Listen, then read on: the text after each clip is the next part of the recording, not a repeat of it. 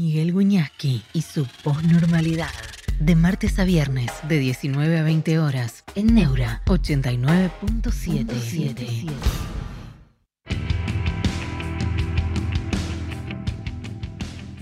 Buenas tardes, bienvenidos a la posnormalidad.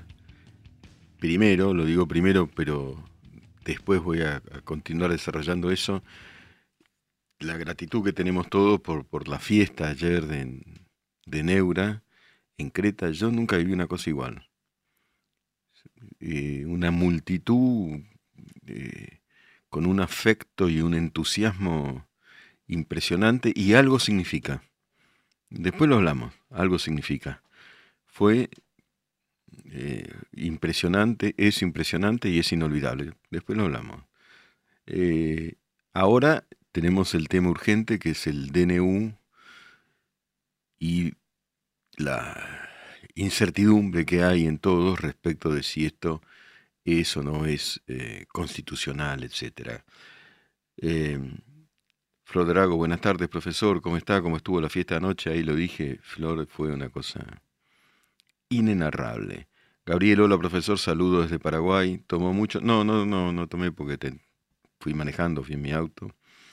Eh, sí, muchas fotos, una cosa Después, eh, después vamos a pasar un ratito, un video con eso y, el afecto de todo el mundo, ¿no?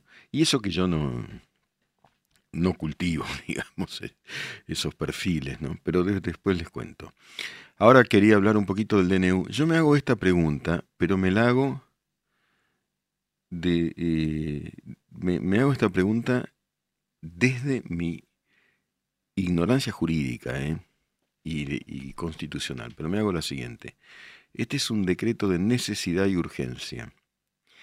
No hay necesidad y no hay urgencia ante la inminencia, sino ya la evidencia de una hiperinflación. ¿No es esto urgente y necesario? Porque se ha dicho que si no existen estos motivos, no hay ni no, hay, no hay posibilidad de que un mega decreto atraviese los, eh, las dimensiones parlamentarias que debe atravesar, es decir, una bicameral, entiendo que integrada por ocho personas que lo analice, y luego la aprobación o refutación de al menos una de las cámaras. Pero digo, pero esto no es análogo a por ejemplo, la pandemia. ¿No dictó Alberto Fernández un decreto de necesidad de urgencia para encerrar a todo el mundo? Él no lo cumplió, ¿no? Pero. Eh, y esto no es análogo a una circunstancia así. Una hiper es después de una guerra o de una epidemia. es una de las mayores desgracias que puede atravesar una sociedad y requiere de urgencia. Y me parece a mí, pero yo estoy. Quiero aclarar, quiero aclarar porque no, lo mío no es el constitucionalismo y muy renombrados y apreciados por mí constitucionalistas han dicho esto no puede pasar así. Yo lo digo desde afuera, pero lo digo. El, el Parlamento, como uno de los poderes del Estado, no tiene el deber de responder rápidamente ante la inminencia de una supercrisis, de una hiper. ¿Y cuánto demoraría el Parlamento en debatir todos estos puntos, porque la demora sería como una retirada del Estado también.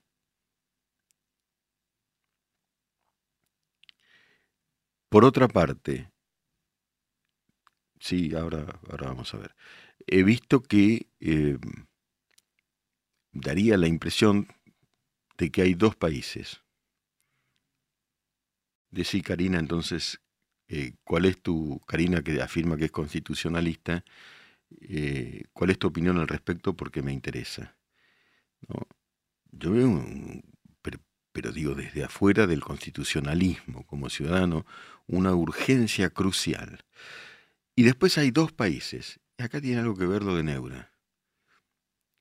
Hay un país eh, entusiasmado, yo no digo que tengan razón, que, que está eh, muy imbuido de, esperanzas. También tengo presente la advertencia de Lori Sanata, no hay que enamorarse rápido de, ningún político, pero que lo he visto, lo vi ayer en esta fiesta, lo vi en muchos sitios, es parte de mi columna de mañana, entusiasmado, vibrante, etc. Y hay un país que salió a la superficie con iguales derechos, con cacerolas, como cántaros, ¿no? Los cántaros son vasijas, casi como rompiéndolas, tanto va el cántaro a la fuente que al final se rompe. Bueno, que protesta porque considera que este cambio de paradigma es injusto. Estamos con alguien que sabe muchísimo de el mundo empresario, la persona que más sabe del mundo empresario y de, tantas cosas de la economía, que, está en la calle, eh, eh, nuestra amiga Silvia Neistat. Silvia, si estás ahí, gracias por comunicarte, sé que es una circunstancia en la que estás caminando, pero, pero bueno, quería escucharte respecto sobre todo de la posición del mundo empresario y de estas primeras medidas de mi ley o intentos de medidas. Miguel, primero Gracias, qué honor hablar con vos y gracias por esta introducción siempre tan generoso. Gracias de verdad. Bueno. mira, te diría que, eh, a ver, hay, diferencias dentro del mundo empresario respecto de las medidas. Eh, en primer lugar, es muy para mí en lo personal me sorprendió muchísimo el fuerte respaldo de Paolo Roca a la política de Milei, a la dirección que tomaba la política de Milei. Digo, Paolo Roca es un industrial muy poderoso, pero un industrial que marca el norte, si querés, dentro del mundo empresario de la Argentina. A ver, una un, un grupo que es de la Argentina supo ser realmente de clase mundial, cualquiera que haya visitado las plantas de Tetín se da cuenta de decir que desde Campana hacia el mundo son los principales productores de acero, etcétera, etcétera, 40 mil millones de dólares de facturación anual, 90 mil empleados en el mundo, o sea, un grupo muy poderoso pero además muy comprometido con el entramado industrial, con el entramado de las pymes. Con, entonces, que él, eh, Roca, haya dicho que eh, mi ley está marcando un norte hacia el desarrollo del, del, sector privado, creo que marcó un paso y que después se fueron alineando eh, varias asociaciones empresarias, ¿no? Ajá como diciendo, acá viene algo distinto. Él dijo, era la hora de resetear la Argentina, ¿no? De como de empezar de nuevo. Sus eh, pares de AEA, que es una asociación realmente muy poderosa, porque bueno, están los empresarios a nivel eh, individual eh, y están los principales empresarios de Argentina, dijeron, bueno, estamos ante una oportunidad histórica. Correcto. pero no es una posición uniforme respecto de las medidas que acabamos de conocer.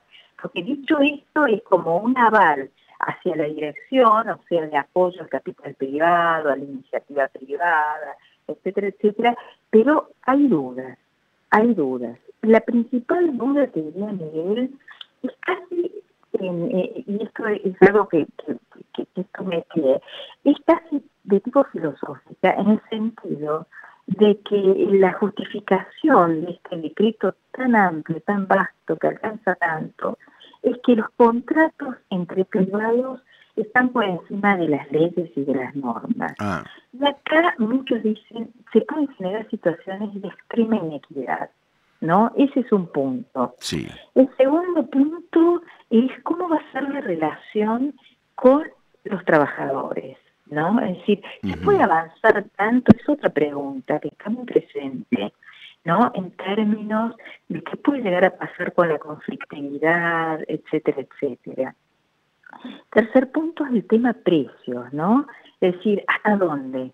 Por ejemplo, el tema prepaga, ¿no? Que, bueno... Que es fundamental, claro. Que es fundamental, eh, bueno, muy bien, eh, Velocopit dijo rápidamente, bueno, yo voy a aumentar un 40, 50%. Sí. Eh, bueno, muchos dijeron, se puede, o sea, también hay límites dentro, o sea, se apoya el sentido, pero también hay dudas sobre la aplicación, sobre el cómo, cuáles son los límites, porque hay temor de que después todo pase para el otro lado en un país tan pendular como la Argentina.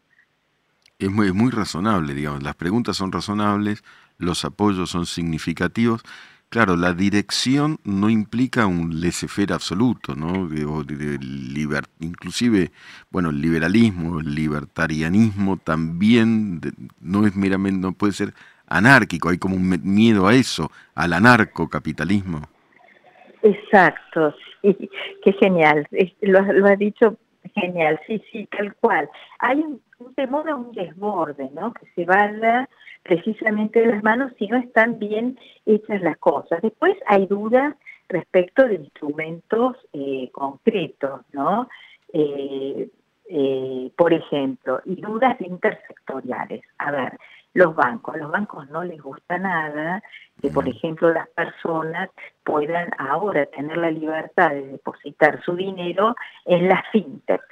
La gran beneficiaria va a ser Mercado Pago, que es la líder absoluta del mercado, que es de Mercado Libre de Marcos Galperín. Es decir, vos podés, en vez de depositar en un banco X, vas y lo depositas ahí. Bueno, eso también hay fricciones dentro de las propias, de las propias medidas, ¿no?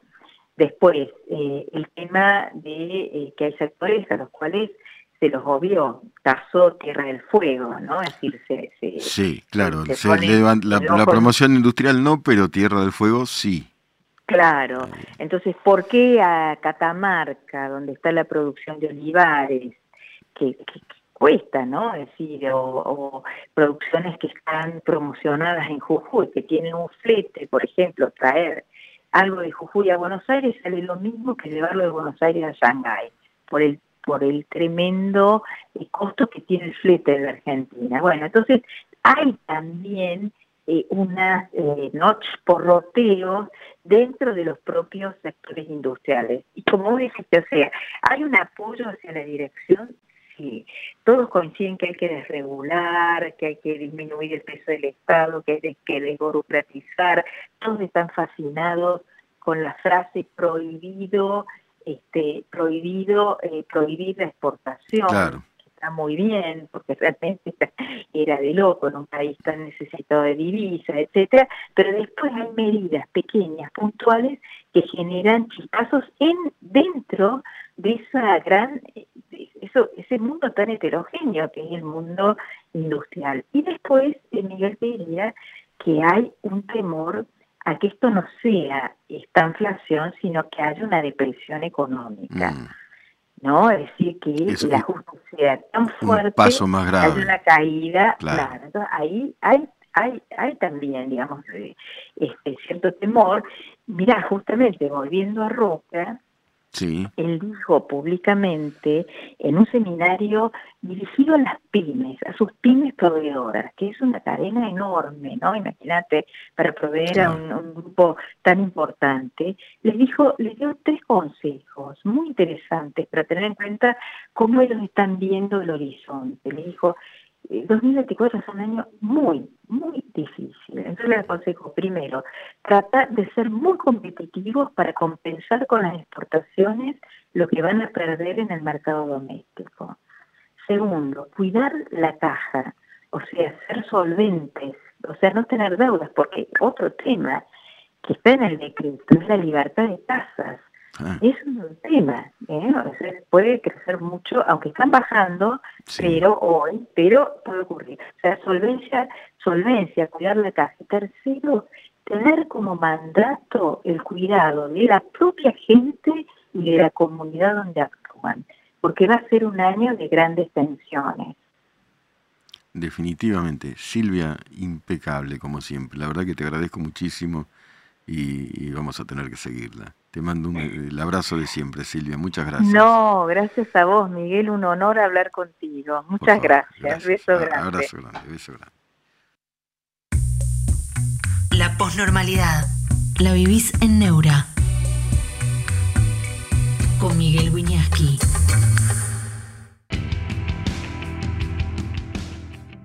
Bueno, como ven, hay diversos planos para analizar todo lo que ocurre aún dentro del mundo empresario, cuya representación, yo creo que la más relevante, la Asociación Empresaria Argentina, AEA, e en, en, ella está Paolo Roca, entre muchos otros de enorme relevancia, dijo, se manifestó apoyando los lineamientos generales de esta política de desregulación económica.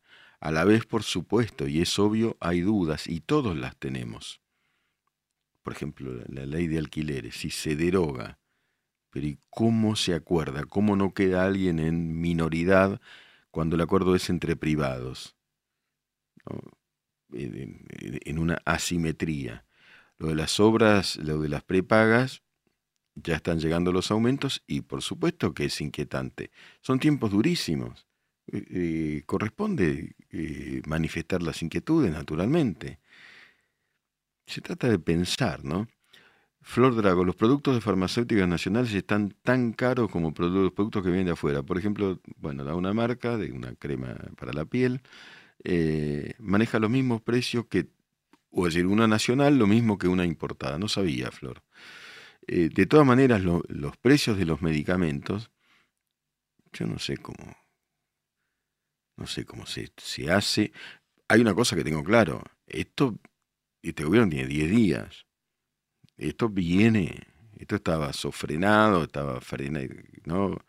pisado, igualmente estaba carísimo, pero los medicamentos, los medicamentos fue, eh, son un problema enorme porque hacen a la salud pública y todo lo demás. Tiempo Nuevo propone que ley haga un plebiscito. Si gana el plebiscito, vamos a ver si el Congreso, los jueces tienen pelota, dice ir contra la gente. Algo.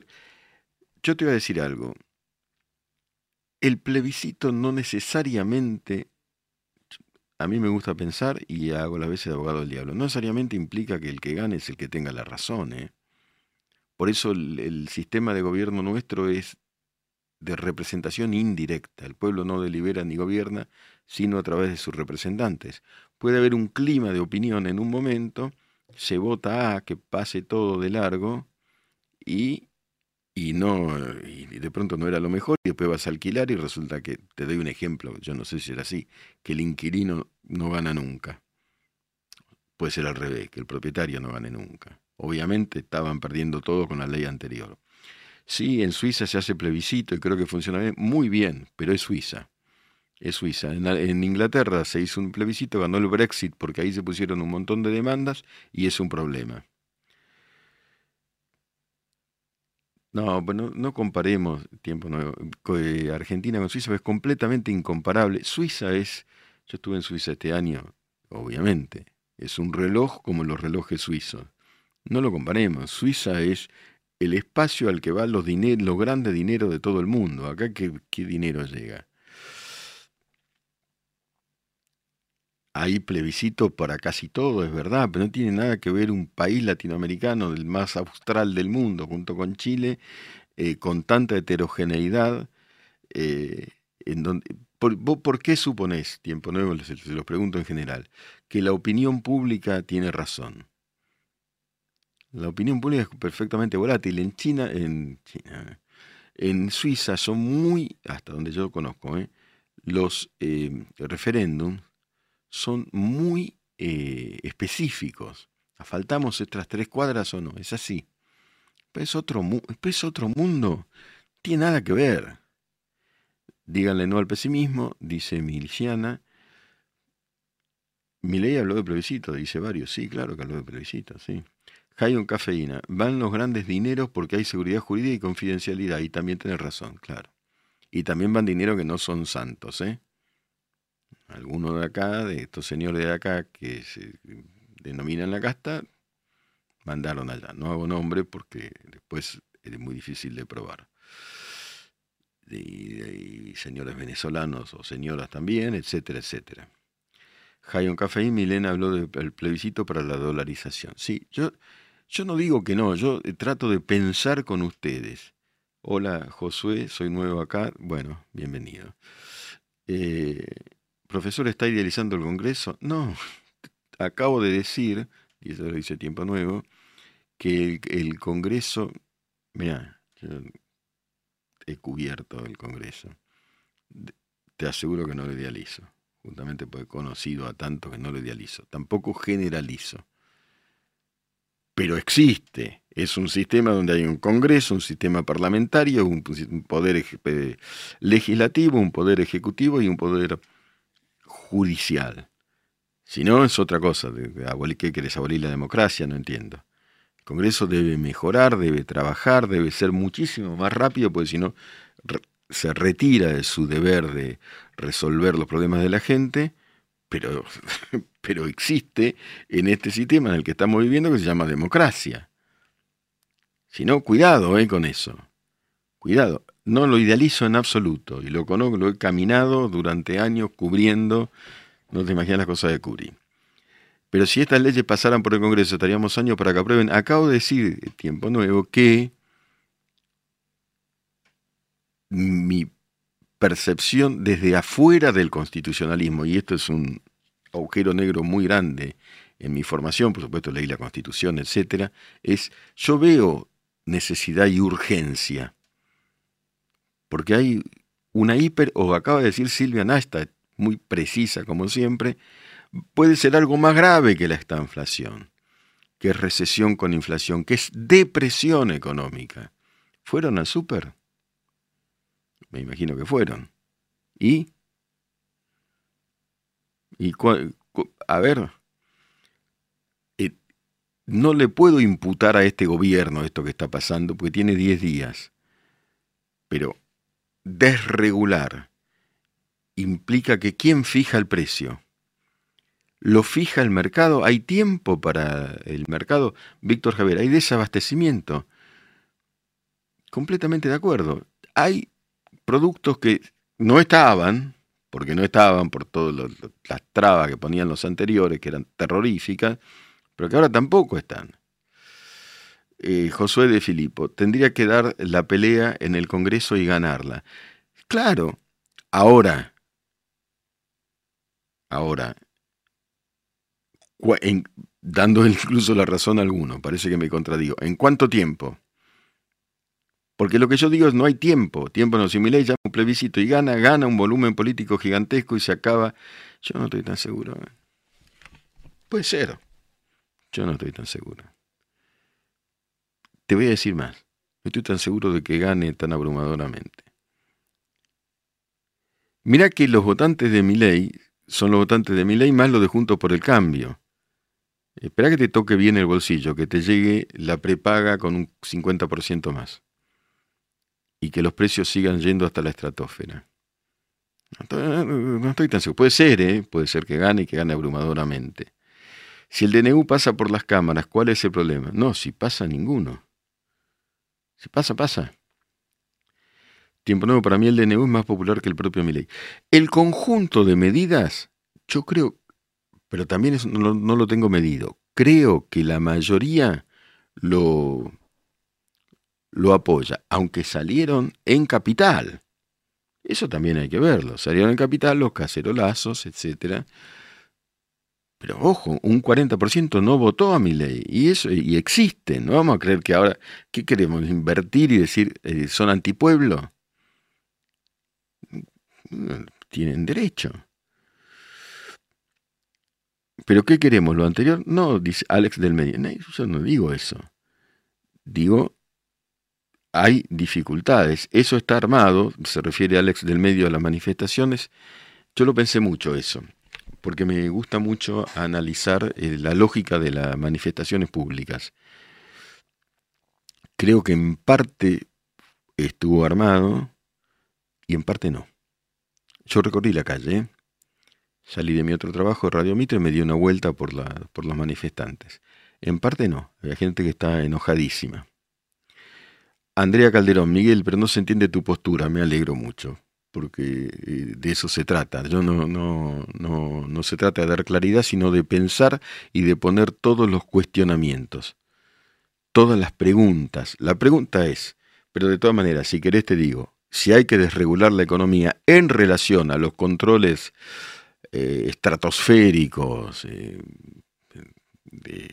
muy negativos del gobierno anterior, yo esta es mi postura, pienso que hay que desregularlo. Si con un mega decreto eh, gigante resolves, todo, resolves los problemas, no lo sé, ¿quién lo sabe? Tengo dudas, ¿qué no se pueden tener dudas? Ojo con, eh, esto lo digo profundamente, ojo con que el entusiasmo conjure las dudas. Las dudas son fundamentales y sobre todo para quienes se llaman liberales.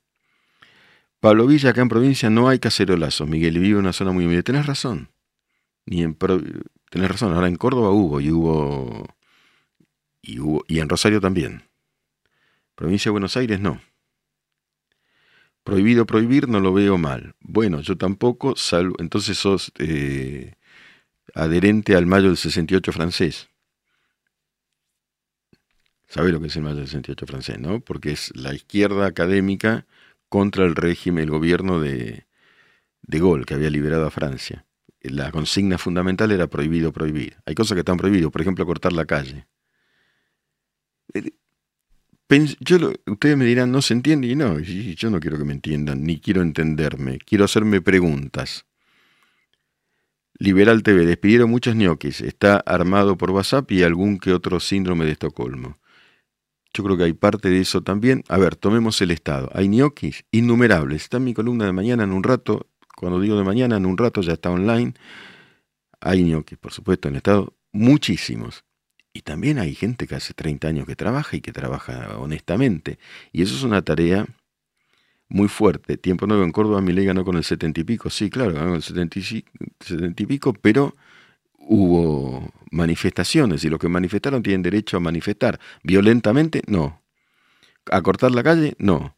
Pero manifestaron y existen. Rubén Lanz, de Gaulle era un patriota. nunca puedo estar más de acuerdo con una afirmación. Supuesto que era un patriota. Cuando Francia estaba completamente tomada por los nazis y los colaboracionistas, el tipo desde Inglaterra dijo, vive la Francia, acá vamos adelante y no se rinde nadie, y, resistió y fue un patriota. Sin embargo, el mayo del 68, cuando De Gaulle era presidente, eh, pues fue una, una, enorme protesta contra De Gaulle, que al año siguiente, en 1969, perdió un referéndum. Fíjense, fue un referéndum y dejó el gobierno. Dejó el gobierno. Pero perdieron, dice Tiempo Nuevo, no puede ser que una mayoría se tenga que ver supeditada a una minoría ruidosa, por eso digo de llamar a un plebiscito. En la democracia tiene la misma responsabilidad, porque si no hace, eso es kirchnerismo, ¿eh? tiene la misma responsabilidad la mayoría que la minoría, que es la de expresarse. Porque hasta hace poco lo que habían ganado eran los otros. Y sí debían estar supeditados a los cuestionamientos de la minoría, no supeditados, pero sí a oírlas, a escuchar y a, abrirse al diálogo democrático. Eh, LPK eh, con el DNU hubo mucho apuro por satisfacer las demandas de las empresas, pero la clase media y los sectores populares tienen que esperar 18 o 24 meses. ¿Ven? Y eh, hay una cosa. Este es un país difícil y las decisiones políticas son complejas. No esperemos que, no, esperemos que, eh, que las cosas se resuelvan porque sí. Obviamente que va a haber resistencias, cualquiera sea. Por supuesto que los otros Fran SM, no escucharon a la minoría cuando estaban ellos. Por supuesto, esto no significa que esté derecho a no escucharlas ahora. A ver, yo digo mi postura, yo creo que hay que desregularizar, pero no tengo ninguna duda. en, lo personal, no tengo ninguna duda que esto del cepo y todo eso, y, que estaba lleno de eh, nidos de corrupción fundados en esas prohibiciones eh, para casi todo. Pero obviamente que no se puede conformar a todos. Cuando vos tomás una decisión no conformás a todos. Esto no significa no escucharlos. Significa, hay algo que se llama pugna de, puja de distribucionista. La puja de, la, pugna que hay entre los distintos sectores de interés. Siempre los va a haber. No, Sebastián Castro, saludos, profe. Seba desde Valencia, Dominio, Portugal. No sabes la envidia que me acaba que me escriba alguien de afuera, digo que lo envidio, pero adoro Portugal, adoro Portugal. Yo estoy en Salamanca, Salamanca ¿sabes? Cada vez que podía agarraba el auto y me iba a Portugal. Eh, qué, maravilla. Y Fernando Pessoa, dice Fernando Pessoa, el gran poeta portugués, no me toquen el brazo. Me molesta que me toquen del brazo. ¿No? Quiere estar solo. Fernando Pessoa quiere estar solo. No me toquen el brazo. Qué mal les hice yo a los dioses todos. Dice. En el mejor de sus poemas me parece que es la tabaquería. Ahí viene Esteves, dice un tipo, dice, ahí viene Esteves sin metafísica, un tipo que no tenía ningún vuelo, ¿no? Y también después dice, come chocolates, muchacha, una nena que come chocolates. O sea, viví la vida puramente, con la pureza de una nena que come chocolate, qué genial. Pesó a Portugal y todo. y el Tajo, el Tello, dicen en Portugal, ese río magnífico que es una puerta al mar. Tiempo Nuevo, los sindicatos son el mejor enemigo eh, de mi ley, sí. A ver, salió Alberto Fernández como enemigo de mi ley. Mejor enemigo que ese no podés buscar. Dijo, qué problema gravísimo con la economía, pero si vos tuviste hace una semana y ahora creo que ya partiste a España, ¿de qué me estás hablando? Los derechos se ganan y no se mendigan. Las protestas se vuelven un hábito eh, y o trabajo y no una herramienta para un fin justo para todos. Sí, Brian, pero las, protestas, son, parte de la democracia. Son parte de la democracia, así como hubo banderazos, y, son parte de la democracia, así, sin cometer delito, sin violencia y sin cortar las calles. Y guarda con la depresión económica que algunos temen. Pablo Villa, es muy triste ver el país en este estado. Veo a los jubilados en el súper dejar pedacito de carne, pedacito con C, por favor, eh, por favor. De carne por no poder comprarlo, me angustia. A mí también es terrible. El supermercado y ver la gente, y no solo jubilados, ¿eh? Yo voy a un súper donde hay gente de la construcción que compra un sándwich para almorzar y lo he visto dejarlo y el tipo no almuerza. El poema de César Vallejo, un hombre se cae de su andamio y ya no almuerza, se refiere al imprevisto de la muerte. No es el caso, pero ir al súper y dejar el sándwich que tenés para comer, para seguir trabajando con tu cuerpo y con la fuerza que necesitas, es tremendamente angustiante. El pedacito de carne otra vez con ese, ese no, con C, pedacito. Es el corte de C5N en la época de Alberto. Fin, pone, parafraseando a, ¿cómo se llama el vocero? Adorni. Bueno. El programa de Miguel y Tiempo Nuevo me voy a ver, qué sé yo, eh, me voy a ver C5N y Crónica.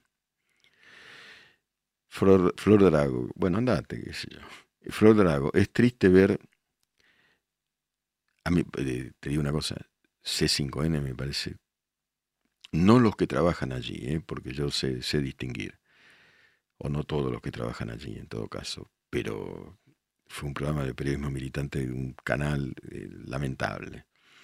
Pero si querés, tenemos que acostumbrarnos a que si desregulamos, escuchen esto que les voy a decir porque lo tengo muy pensado, desregulemos el pensamiento también. A mí déjame pensar sin cepo, ¿eh? Sin cepo. Sin cepo. Desregulemos el pensamiento. Desregulemos el Eso es la posnormalidad. Desregular el pensamiento. Déjame, sacame los cepo. No me prohíbas decir esto o aquello, no me prohíbas hacerme preguntas. Juan Pablo Fuentealba, la única democracia fue la griega antigua, sí, pero en la, Grecia antigua, en la Grecia antigua las mujeres y los esclavos no participaban de la democracia. Era una democracia que sí era directa, a viva voz en la plaza pública, ahí empezó a configurarse un modelo democrático. Es muy difícil pensar sin sesgo, yo soy liberal, dice Tiempo Nuevo, sí, pero eh, dice una psicoanalista que se llama Vero Con, que me impresionó mucho, toda su historia, pero no es momento de contarla. En la vida hay que hacer cosas que no son fáciles. Y hay que tratar, si se quiere pensar, por lo menos en la medida de lo posible, pero tratar de hacer algo que no es fácil, que es dejar el sesgo de lado. Felices fiestas, dice From Outer Space, es cierto, felices fiestas para todos, el otro gran tema, ¿no? Llegan las fiestas. Miguel, ¿qué opina la ley de fuegos? Dice Rabana Estras, ¿cuál es la necesidad de urgencia por No lo entendí. La verdad, no lo entendí y creo que hay muchas dudas al respecto. La pregunta es, ¿la sociedad está lista para el libre mercado después de tantos años de estar acostumbrado a papá Estado? No lo sé. Pero el estadocentrismo nos hizo pésimo, ¿no? El estadocentrismo condensado Eh, el Estado son un grupo de personas, no es una entidad abstracta, lamentablemente, se convirtió en un grupo de personas, es decir, en una burocracia, en unos planificadores centrales que además eran corruptos.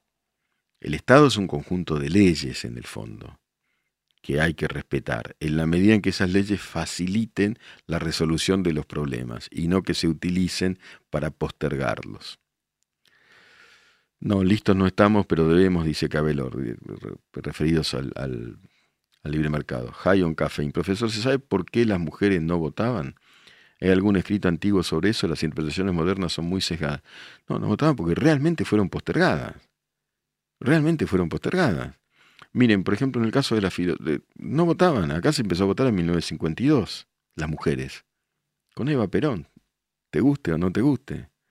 Fue con Eva Perón que si no te gusta, es un dato histórico. Ardilla Texana, hola profe, ¿cómo la pasó en la fiesta de Neura? Magnífico, no lo podía creer.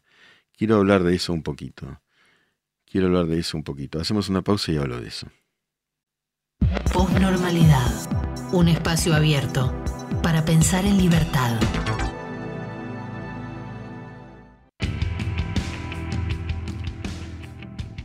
Bueno, primero siguen las preguntas y los comentarios. Eh, Pablo Ernesto hace Netflix 7.000 en octubre, 8.000 en noviembre y ahora diciembre 6.500 efecto Milei. No lo sé. ¿Se irán acomodando los precios o si seguirán subiendo hasta la estratosfera? No lo sé. No lo sé, esto recién empieza. Volver a la democracia directa, yo no creo en eso. No creo porque no creo, no tengo ese optimismo que manifiestan algunos en la opinión pública. La opinión pública es, bueno, hay alguna definición, es un monstruo a veces. La opinión pública puede ser nazi, qué sé yo, en un momento de la historia. Prefiero la deliberación indirecta. No hay ejemplo de democracia directa, porque el ejemplo de Suiza falta una enormidad de análisis para, para tenerlo aquí como modelo, no es, no es un modelo. Netflix pasó la historia, dice Alex del Medio. Todo estaba pisado en la Argentina, dice Rubén Lansk, absolutamente. Bien, quiero hablarles un poco de la fiesta de Neura porque me pareció un fenómeno más allá de la satisfacción personal, hermosa, del afecto de la gente. Eh, la verdad es que es una, algo que gestó con ese genio que tiene tronco, que es una especie de mal genio, porque está, parece que está siempre enojado, pero tiene una creatividad impresionante y de la popularidad de Alejandro, que es apabullante. A ver, ahí se escucha algo de eso.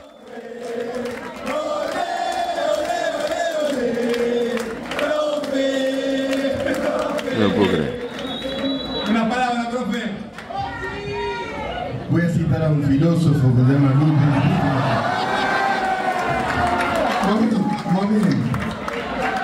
Che, ¿no, ¿tenés el corte este después para pasarme? Así que prefiero Bueno. otro aplauso maestro ah. para un Bueno, ese fue un momento. Cada uno de nosotros, cada uno de nosotros eh, tuvo así una especie de homenaje, pero pero me resultó un fenómeno a analizar. Yo tengo muchos años, décadas en los medios, y estuve en muchas situaciones y en muchos escenarios, debo decirlo, ¿para qué voy a hacer este? En obras de teatro que yo mismo, sobre novelas que yo mismo había escrito y aplausos y todo, ¿para qué voy a hacerme el modesto? Falsa modestia no es una vanidad encubierta. Pero, gracias Flor Guerrero, qué precioso, fue precioso, no te puedo explicar no les puedo explicar la, energía que había y, la afectividad de algo que fue al cual la gente asistió gratuitamente. Yo, como les decía, tengo muchos años en los medios, estuve en muchas celebraciones de los medios, muchos momentos gloriosos, porque yo no, no, tengo no veo con amargura el, trabajo, los medios, siempre fue difícil, lo veo con gran alegría. Hayon Cafeín dice, jaja, compren dólar MEP de Julieta. Julieta Res dijo, cuando le tocó lo dijo, compren dólar MEP. Sí, la pasamos muy bien, Matías Pérez, la pasamos muy bien. Y Tronco, bueno, no quiero, no quiero, pues, como tiene mal genio, para que se enoja, pero no, se puede creer lo que armó. Yo no voy a creer. que, esa persona que se enoja está siempre ahí, ¿no? Eh, eh, pero sí lo puedo creer porque lo, lo, conocí. Además estoy acá gracias a él. Él se le ocurrió lo de la normalidad y todo. Y Ale, la popularidad de, Alejandro. Y después Agustín Rodríguez y Malena y Juli y Hernán Harris y toda la gente y los muchachos acá que están, eh, Damián, Osi, Manuel, Joaco, todo el mundo, eh, eh, que generaron un espacio muy diferente para trabajar. Yo, yo como, como, la verdad, como la mayor parte de los periodistas, tengo cuatro o cinco trabajos, además de la docencia universitaria. ¿Y cuál es el fenómeno? Hay una sociedad que parece, por el momento es mayoritaria, que está muy contenta, y esto va contra todo el sentido común. Esto es lo que yo me pareció percibir. Hay otra que está muy enojada, y hay una parte que está muy contenta. Y esos son los dos países. No sé quién tiene razón. Tengo una posición personal mía, no importa. Hay gente que está contenta. Yo lo, vi no solamente ayer. Lo vi. Y eso me parece que Neura no sé, estoy lanzando hipótesis sobre el aire. Algo sintonizó. Content, eh, con, con entusiasmada. No sé si contento es el término. Que está entusiasmado.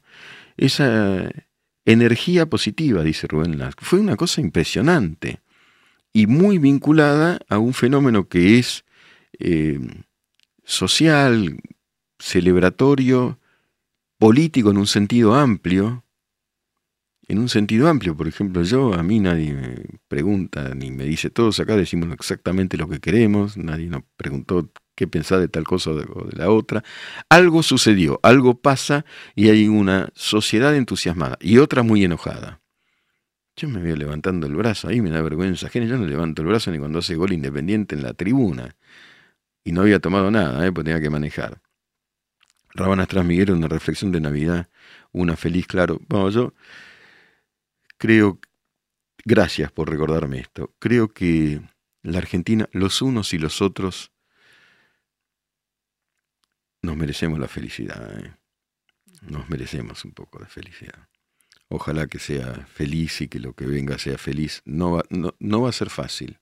Nada es fácil. Lo único que puedo decir es que nos merecemos la felicidad porque es mucho lo que hemos padecido. ¿no? Creo que nos merecemos la felicidad quiero creer, mejor dicho, que nos merecemos la felicidad. De tal manera que, que lo mejor, ¿no? Lo mejor para estos días. Además se va terminando el año, va a haber noticias respecto de este espacio este, hacia el 2024, ya las diré, pero como dice Jayon Cafeína, las emociones son contagiosas y se veía mucha alegría. Así había alegría, había alegría, viejo. Y es una cosa para celebrar a, 10, 15 personas que trabajamos acá, me pareció, siento una gratitud por todo eso, una gratitud, ¿no? En fin, vamos a leer a Borges. En la posnormalidad la poesía se lee de pie y los viernes leemos a Borges. Ausencia. Habré de levantar la vasta vida que aún ahora es tu espejo cada mañana habré de reconstruirla desde que te alejaste. ¿Cuántos lugares se han tornado vanos y sin sentido, iguales a luces en el día? Tardes que fueron nicho de tu imagen, músicas en que siempre me aguardabas, palabras de aquel tiempo. Yo tendré que quebrarlas con mis manos. ¿En qué hondonada esconderé mi alma para que no vea tu ausencia? que como un sol terrible, sin ocaso, brilla, definitiva y despiadada. Tu ausencia me rodea como la cuerda a la garganta, el mar al que se hunde. Viernes, postnormal, con Miguel Wiñaski.